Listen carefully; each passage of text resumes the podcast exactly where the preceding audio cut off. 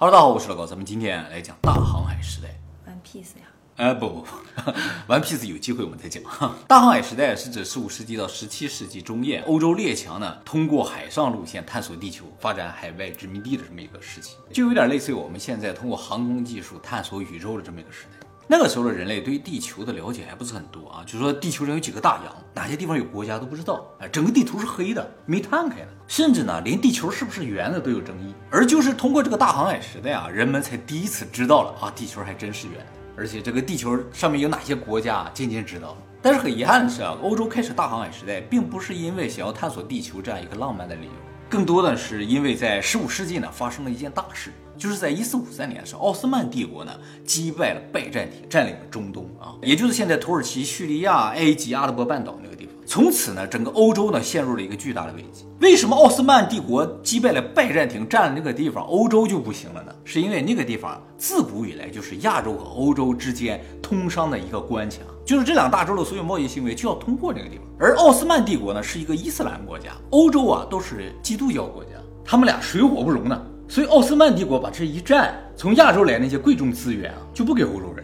原先拜占庭是个基督教国家，那个时候啊，只是卖的贵一点还好。但是这个奥斯曼帝国把这一占，欧洲人就没机会。他们需要什么资源？最主要的就是香料和丝绸啊。为什么欧洲需要那么多香料呀？啊，因为古代的时候没有冰箱，虽然北欧那个地方挺冷的，但是呢也有热的时候嘛。而且从那个时候他们开始比较多的吃肉了，为了延长保存期限的话，就需要香料。香料有防腐杀菌的作用。而且呢，有些香料呢，在当时说就是像中药一样，有治病的作用，也可以防止瘟疫。经历过像黑死病那样瘟疫之后啊，他们就觉得香料这个东西特别重要。但是很遗憾，就是香料这些植物啊，在欧洲是不生长。欧洲比较寒冷，香料一般在亚热带和热带生长，而且需要热带雨林气候才能生长，就需要湿润的地方才行啊。丝绸也是这样，蚕呢需要在热一点的地方，有湿润一点的地方长。所以欧洲的香料还有丝绸都靠进口，从亚洲进口。而进口陆路通道的就是著名的丝绸之路，而丝绸之路呢就要过奥斯曼帝国，哎，他不卖给你，你就没有机会。就算卖的话，也要加好几倍的价钱，就好像用黄金换一点点的那种香料了。所以当时在欧洲啊，香料比黄金都贵，像黑胡椒啊就叫黑金，因为它比黄金要贵啊。那他去下面非洲那边弄呢？非洲虽然也很热，但是非洲很干燥，它也不产香料，不产咱们这些香料。它可能有些自己的香料，但数量是比较少的。非洲特别多产什么象牙了、盐，还有木材、黄金，哎，这些东西。所以即使能够上非洲去开发的话，也解决不了香料的问题，啊，丝绸的问题也解决不了啊。他们吃得惯香料呀？吃得惯啊。有了香料之后啊，那个肉即使腐败一点都吃不出来，卤味儿啊，啊，对，卤味儿之类的，而且杀菌的嘛，吃到体内也没什么问题。腐坏的肉。腐坏一点儿了都不是那么严重。其实我跟你讲，在那个时候，腐坏一点儿的东西没有扔的。当时的粮食没有说多到可以随便扔那个程度。所以欧洲要解决香料问题啊，就必须绕开陆路的叫奥斯曼帝国，只能走海路。当然也不是说他们想走海路就能走海路的啊。当时能够大航海啊，还有几个条件正好具备了。这个大航海时代正好在文艺复兴之后。文艺复兴呢，是指在十四世纪时候，欧洲那片突然在科学、文艺、艺术、哲学领域呢得到了突飞猛进的发展。为什么会发生文艺复兴呢？这个我们在之前病毒的影片有提到一个原因啊，就是在那之前啊，欧洲发生了黑死病，死了好多的人。由于死了太多的人，他们突然间啊就对人生产生了新的感悟啊，就要开始为自己而活着了。所以呢，就去研究一些自己想研究的事情。啊单纯是活着，就是单纯活着，追求一些艺术啊，自己享受的东西呢。还有一方面原因呢，就是由于黑死病的影响，还再加上成吉思汗那边来侵略过来之后呢，他们这个经济啊一下降入谷底之后开始反弹，高速发展的时候呢，这个王权就开始兴盛，宗教的力量就开始下降。就是一个国家要发展啊，靠宗教是不行的，主要还是要靠王权，就是带领大家一起往上发展那种。宗教的影响一下降之后啊，宗教的枷锁就没有了。就在宗教统治的时候，艺术很多创作呢是有局限性的，它有些东西可以画，有些东西是不能画。比如说画画的话，就只能画基督教的东西，其他一些神你就不能画，像古希腊那些神话这些东西就不能画。啊，但是在文艺复兴时期，什么都可以画啊，什么雕塑雕谁都可以。还有呢，就是科学在宗教盛行的年代是不能够发展，而在文艺复兴时期啊，科学得到大力的发展。这样的话，造船的技术、船舶的航行技术啊，就得到了飞速的发展。除了这个之外呢，还有一个典型的东西呢，就是罗盘。罗盘在比较早的时候呢，就已经传到了欧洲，但是研究罗盘的人是比较少的啊，因为他们也不做远航嘛。后来呢，在文艺复兴时期，这个罗盘就被改进了，适合远航了。那么航海除了船舶和罗盘之外啊，还有一个非常重要的东西一定要有，就是地图。但是呢，很遗憾，当时欧洲人啊对于世界并没有准确的认知，尤其是对于亚洲这边都是想象。他们对于亚洲的印象主要来自一本很有名的书，嗯，马可波罗。对《马可波罗游记》，也叫《东方见闻录》。马可波罗呢是十三世纪时候的人呢，他家呢是威尼斯的远东商人，就常年做远东生意。传说呢，他曾经通过丝绸之路呢去往亚洲，游历了很多的国家，也游历了很多年。呃，说总共在亚洲这边待了二十四年呢。他去过的国家呢，包括中国、印度、东南亚，甚至呢，他还听说了亚洲最远的一个国家——日本。哎，就说在中国的海的另一面还有一个国家，他把这个日本说的太神了。他是听说的，说日本这个国家遍地是黄金，涂在地上的黄金有两指厚。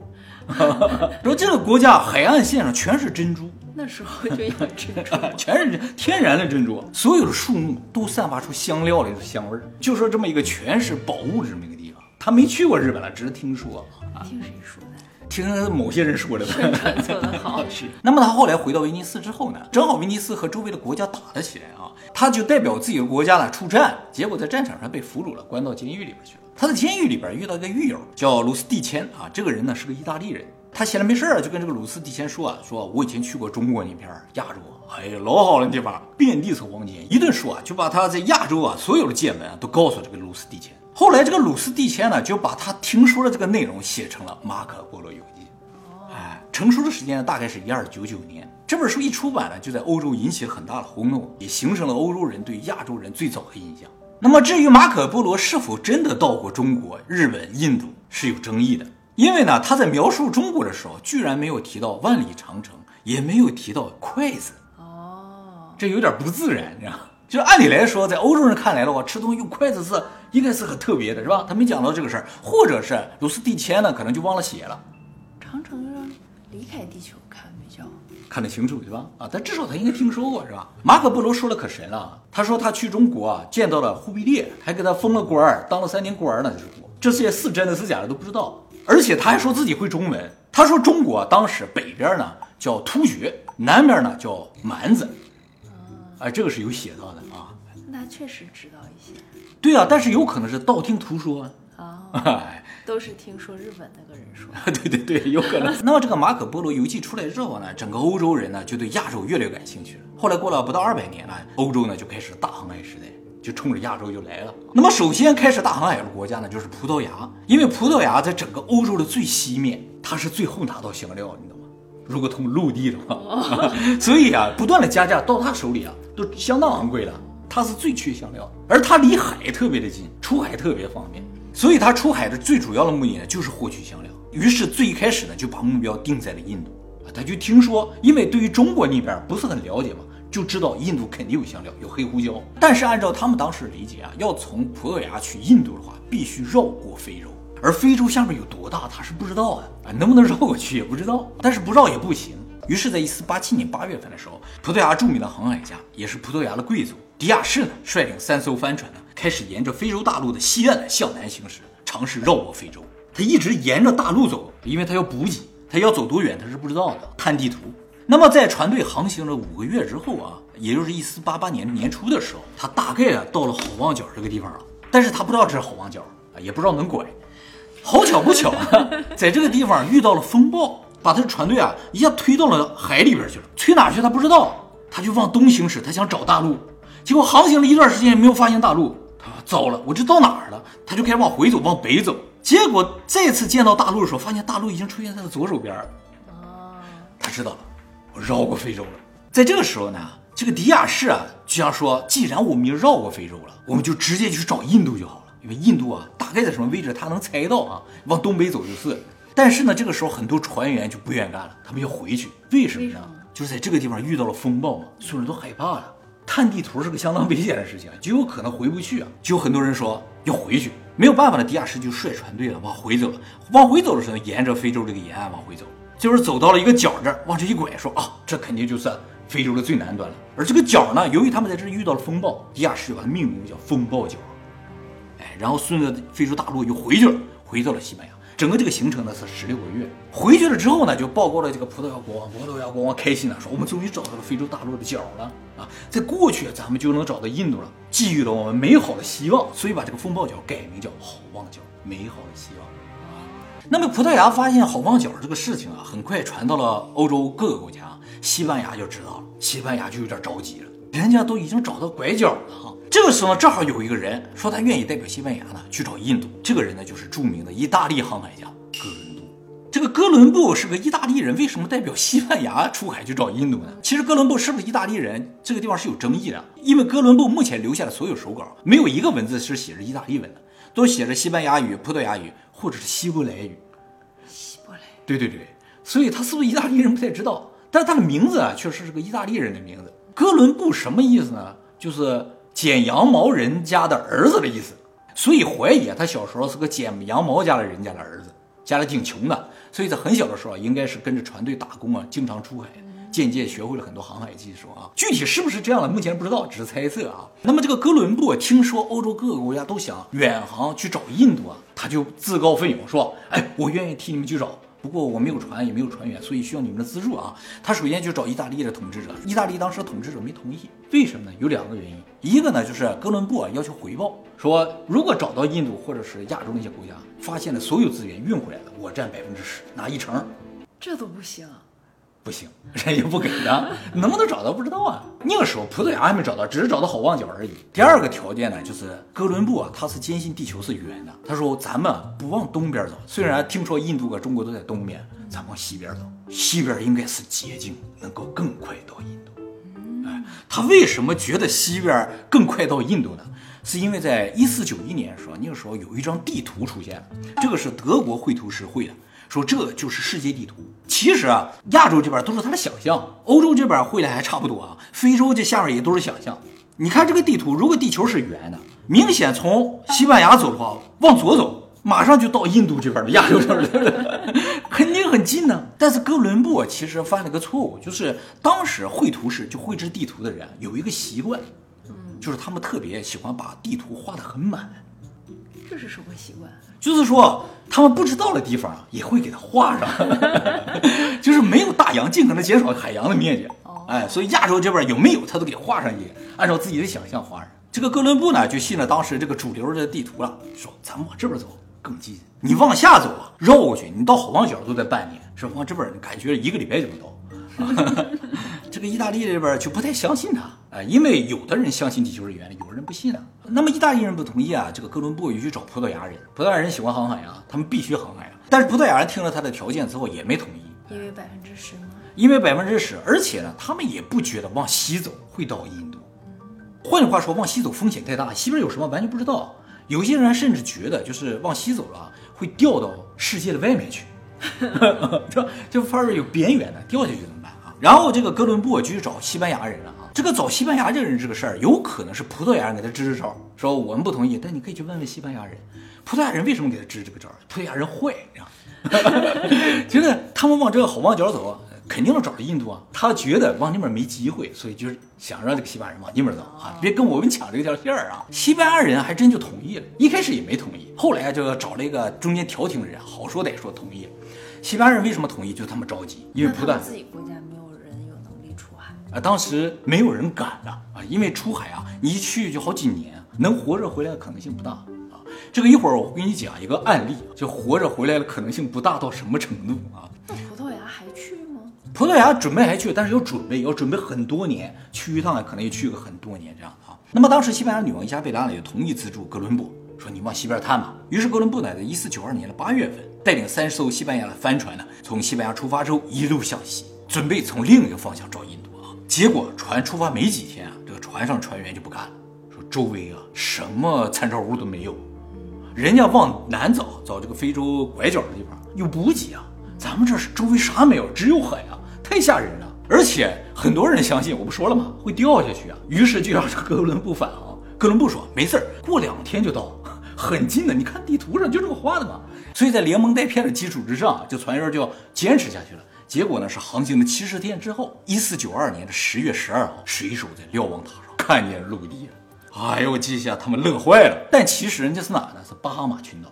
岛上当时是有人的啊，而且呢是处于石器时代啊。然后呢，他们就继续又往西走了走，就到了古巴了。到了古巴之后，看到这个岛上的原住民皮肤黝黑，印度人，印点，印点，我们终于找到印度了。怎么样？我说地球是圆的吧？你们还不信？这才几天，七十天我们就到印度了。他们往下走过半年才能到好望角，看看全都是印度人。所以今天美国的原住民呢，被称作印第安人的原因就在这儿了。哦，还有就是中美巴哈马这一片儿啊，被称作西印度群岛的原因就在这儿，因为他们以为这是西边的印度。那么哥伦布发现这个西边的印度之后呢，就回去跟西班牙的国王禀告啊，说我们真的发现印度了，而且很近，这绝对是个捷径。为了防止葡萄牙利用这条捷径，于是西班牙和葡萄牙马上就签署了一个条约，就是葡萄牙你只能往东边探。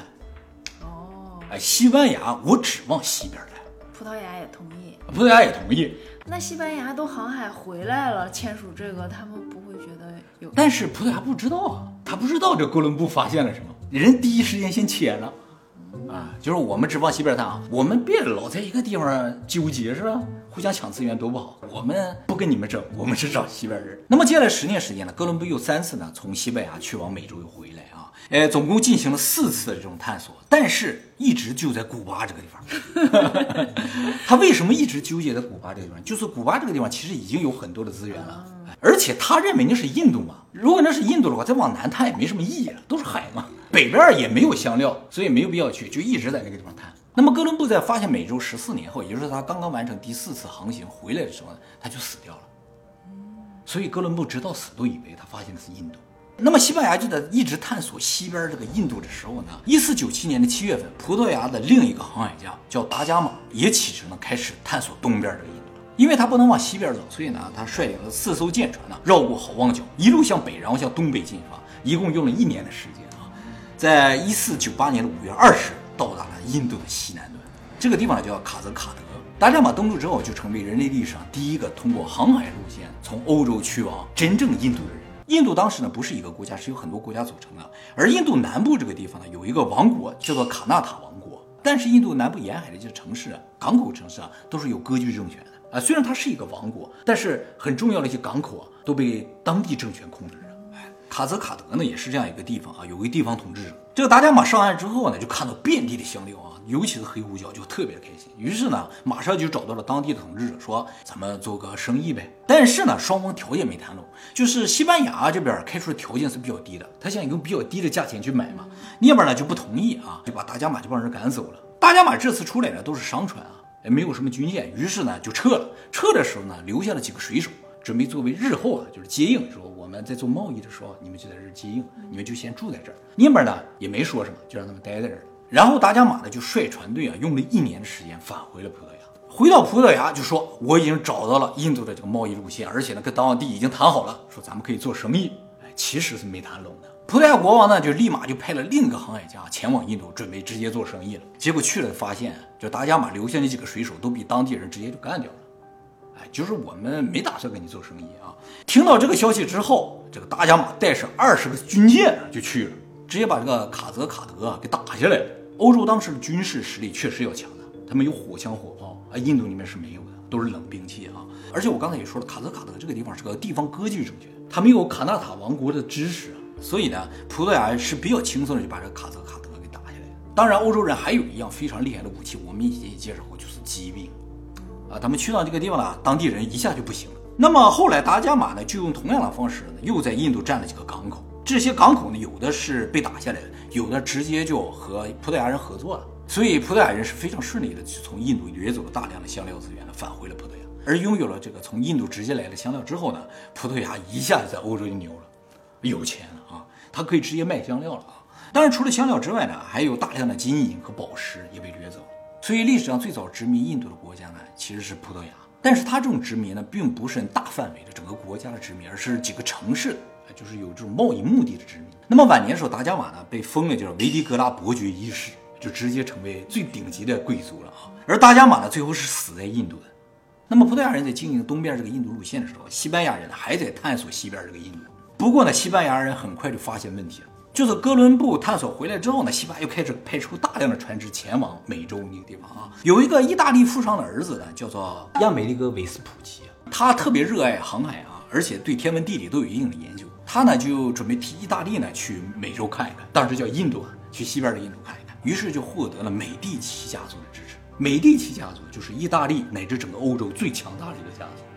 文艺复兴那些画家全都是美第奇家族出钱支持的啊。关于美第奇家族，以后我们专门做影片给大家讲解一下啊。那么得到美第奇家族的支持之后呢，维斯普奇呢就组建了一个西班牙船队前往了印度，还是西班牙船队，你知道？哎，就是只有西班牙可以往那边走。他的主要目的呢是考察，于是到了美洲大陆之后呢，就没有登陆，直接呢开着船向南开始探索了。他为了考察嘛，他想看看这是个什么地方啊。但是这个船啊开着开着，他就发现不对了，太长了，这个大陆，长的有点吓人，找不到头。印度在地图上画了有这么个角，那美洲大陆这么长的，开着开着就开始慌了，然后他就回去了。后来又来了一次，又往下走，还是没找到头。又回去了啊。那么经过了几次探索之后呢，维斯普奇呢就写了一封信给他的资助商，就美第奇家族，就说我觉得这个地方啊可能不是印度，是什么地方我也不知道，有可能啊是一个新世界。他没说新大陆，他说新世界啊。这封信呢后来被美第奇家族啊给公开了，欧洲很多航海家、搞地理研究的人就觉得说他说的对，说这个地方有可能不是印度。后来西班牙去了美洲很多次都没有发现印度那些香料啊，哎，西班牙就觉得啊。这个地方应该不是印度啊，而且压根儿啊，这个地方的地理环境啊和书上记载的印度地理环境就不一样，就证实了这不是印度啊。那么为了纪念韦斯普奇识别了这个新大陆的贡献，于是呢就把这个新大陆命名为亚美利哥大陆，阿美利卡大陆。亚美利哥韦斯普奇呢虽然不是第一个发现美洲大陆的人，但是他是第一个识别出他是美洲大陆的人啊，所以以他的名字命名。那知道了这不是印度之后呢，西班牙就开始惦记印度了啊，因为美洲也没有那么多的香料。除了香料什么都不要呀。当时最需要的就是香料，其他的资源需要他先占着，但是香料没有还是不行，还只能从葡萄牙那买啊。那葡萄牙那么近，能便宜一点卖给他吧？那相当的贵，怎么可能便宜？得花一年两年的时间运回来的东西，怎么可能便宜啊？特别是听说啊，葡萄牙又在印度东面发现了一片岛屿，就是咱们现在说东南亚那个地方，印尼那个地方，说这些岛屿上面全都是香料，什么香料都有。特别是有一种啊，就哪个大陆上都没有，就这个印尼这个地方比较多的，叫丁香啊，啊这种东西啊，就这个地方有。于是把这片群岛命名为叫香料群岛。啊，说有这么一个地方，西班牙一听说就觉得，哎，不行，我也得去。但是我不能通过他这个路线去啊，我只能越过美洲大陆了，继续往西探，也许有机会。这个时候，另一个著名的航海家登场了，就是麦哲伦。麦哲伦呢本是葡萄牙人啊，一直呢为葡萄牙跑印度航线，但是呢后来和葡萄牙闹掰了，就是在分这个利益的时候没谈拢，所以呢就投奔了西班牙。于是，在一五一九年，麦哲伦在西班牙的资助之下，就率领着五个船队呢，从西班牙出发，开始了环球一周的航行。表面上跟外边说是我们准备环球一周，哎，实质上是为了香料群岛。他不能告诉葡萄牙，我要去找你的香料群岛。一开始谈拢了嘛，井水不犯河水的啊。由于不能向东行驶呢，他们就开始向西。到了美洲之后呢，就沿着南美大陆一直向下，他要找到南美大陆下面的角。当找到这个角的时候啊，其实是个海峡，现在叫麦哲伦海峡。找到这个角的时候，一艘船就不干了，为什么？害怕。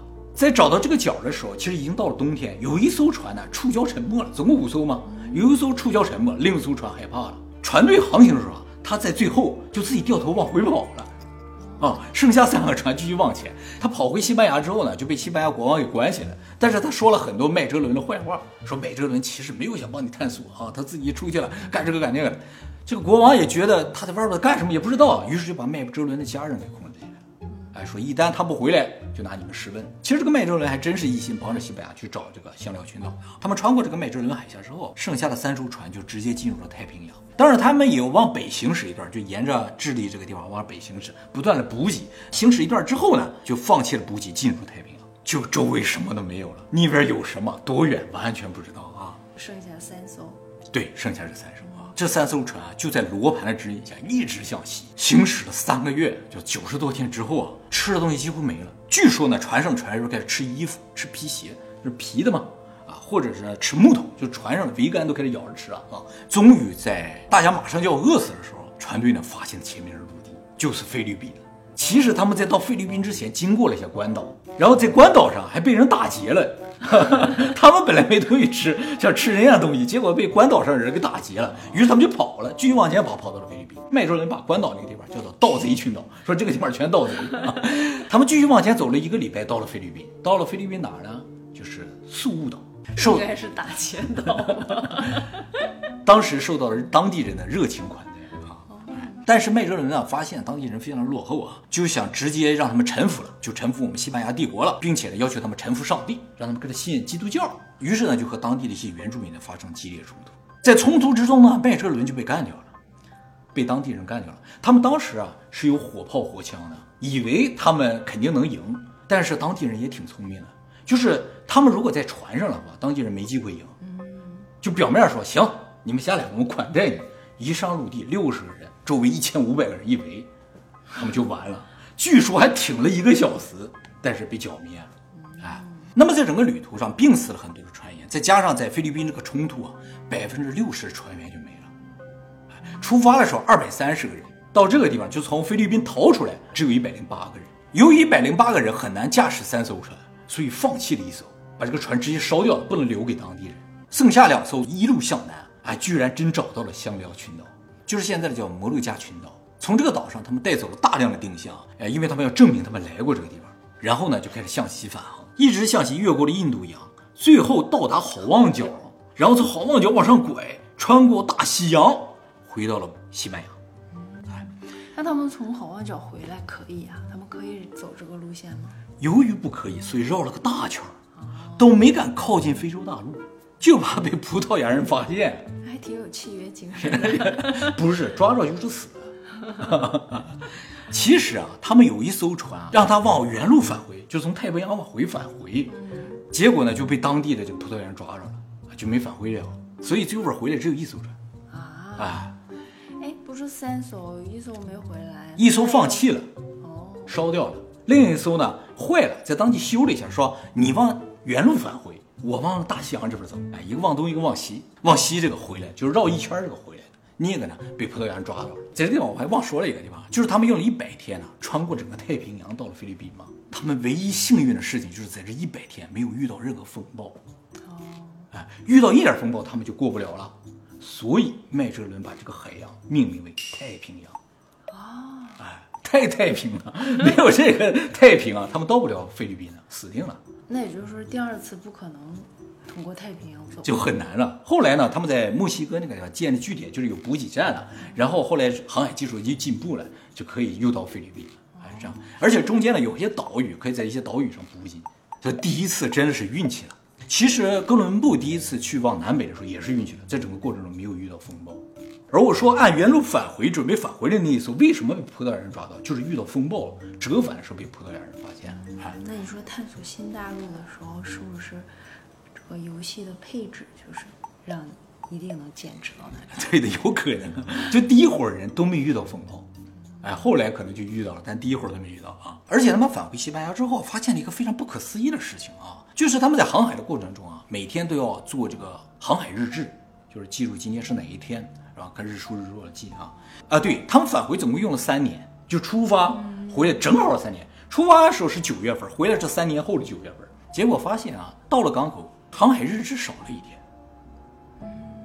因为他们绕了地球一圈儿，他当时不知道，就不知道少这一天哪去了，你知道吗？就说，哎，我们穿越了是怎么着？怎么少了一天啊？那么就在麦哲伦到达菲律宾这个时候呢，西班牙在西印度这边，就是在美洲这边也没闲着啊。他们是在麦哲伦到达菲律宾的同时呢，就征服了墨西哥的阿兹特克帝国，然后十二年后又征服了印加帝国，哎，就和马丘比丘那个地方连接。而另一方面呢，葡萄牙就一直在向东发展，他们发现了印度呢，又发现了印尼，发现了香料群岛嘛，发现了马来西亚，发现了马六甲海峡，通过马六甲海峡呢，一直向北，哎，就找到了中国和日本。他到达日本的时间大概是一五四三年，到达了九州那个地方，哎，他们带着火枪去了，当时日本全是武士刀。哎，日本有记载说，哇，这帮人拿火枪来的，太厉害了。什么时候到了中国是不知道的，知道了就是一五五七年，就是比发现日本那个记载还要晚一点。葡萄牙人就在澳门建立了贸易站点，从中国进口丝绸、茶叶和瓷器。那么说了这么多，葡萄牙和西班牙，他们两个疯狂在全球上掠夺或者探索。英国当时在干什么呢？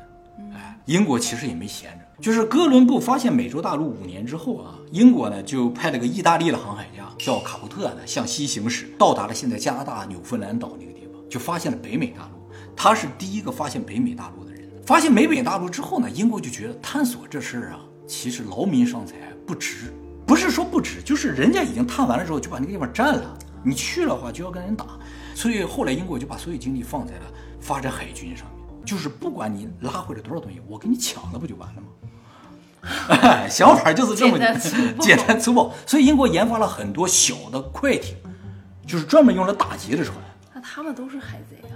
啊，对，我跟你讲，英国就是靠靠抢劫发家的啊！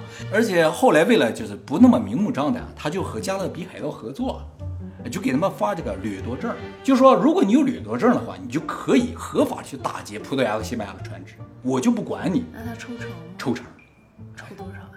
大概百分之……哎，关于抽多少，以后我们讲海盗的时候专门给大家讲，这叫海盗经济。那么就在西班牙、葡萄牙不断扩张、英国不断掠夺这个过程之中呢，到了一五八零年的时候，发生了一件大事，就是西班牙和葡萄牙这两个国家突然有一天呢，拥有了同一个国王，哎，叫菲利普二世。为什么他俩同时拥有了一个国王呢？就是葡萄牙拿到了很多香料，发展起来了，高速发展啊，就开始侵略别的国家，打这个摩洛哥。结果在和摩洛哥的战争中，二十四岁的葡萄牙国王战死了，一下子没人继承王位了，他没有子嗣。和他最近的一个亲戚呢是西班牙国王，所以呢就临时继承了这个皇位。就从那年之后呢，这个西班牙和葡萄牙拥有了同一个国王。虽然这两个国家是两个国家，但是变成了一个同盟一样。一开始他俩也有点不对付的，谁也看不上谁。结果呢合在一起，而就从这个时候出现了一个词，叫“日不落帝国”。其实“日不落帝国”呢一开始形容葡萄牙和西班牙这个联合王国了。他们在海外这个殖民地啊，全球都有，太阳不会落下去的。那么合并之后呢，这个菲利普二世呢就做了一件事情，就是因为常年英国就打劫他们的船只嘛，而且英国一直在怂恿那个荷兰独立，荷兰原在西班牙统治之下的啊，所以他就特别恨英国，而又正好赶上英国新上任这个女王呢，就伊丽莎白一世啊是信新教，而葡萄牙和西班牙是信天主教的，虽然都是基督教，但是他俩也打，所以这个菲利普二世呀就组建了一个叫做无敌舰队去攻打英国，因为他觉得他们实力最强嘛。结果没打过，哎，为什么没打过呢？这个原因很复杂，但主要原因就是缺乏天时和地利。你跑那么老远去，那个时候啊，都是木船打架的，看天的，也看海域的，是吧？那是英英国的地盘，他防守就容易一些。没打过，结果英国发展起来，从那之后，英国就开到处收拾别人，他成为了日不落帝国。哎，是这样一个过程啊。谁谁厉害，谁叫日不落帝国？不是谁厉害，谁占领的地方在全球都有，谁叫日不落帝。哎，从那之后呢，英国就开始收拾全球这个葡萄牙、西班牙的这些已经占有的地方，把这些地方都变成自己的殖民地。比如说印度就是，我刚才不说了，葡萄牙跟印度只是做贸易，占个整港口而已，而英国去了，直接把印度直接接管了。这个呢，就是整个欧洲的大航海时代。当时中国在干嘛？那指南针罗盘不是中国发明的吗？啊，因为中国富足，所以它不需要海外扩张，这是一方面。再一个呢，就是咱们也用着罗盘郑和下西洋嘛。走了几圈之后呢，剩下主要的功用就是占卜、看风水。我们的房子要坐南朝北啊，这方向也是不能不能偏的，这很重要，主要干这个。风水好像更重要。没错，对不对？你风水不好，再能打有什么用呢？是吧？所以咱们看来还是比较独到的，更长远，更长远一些啊。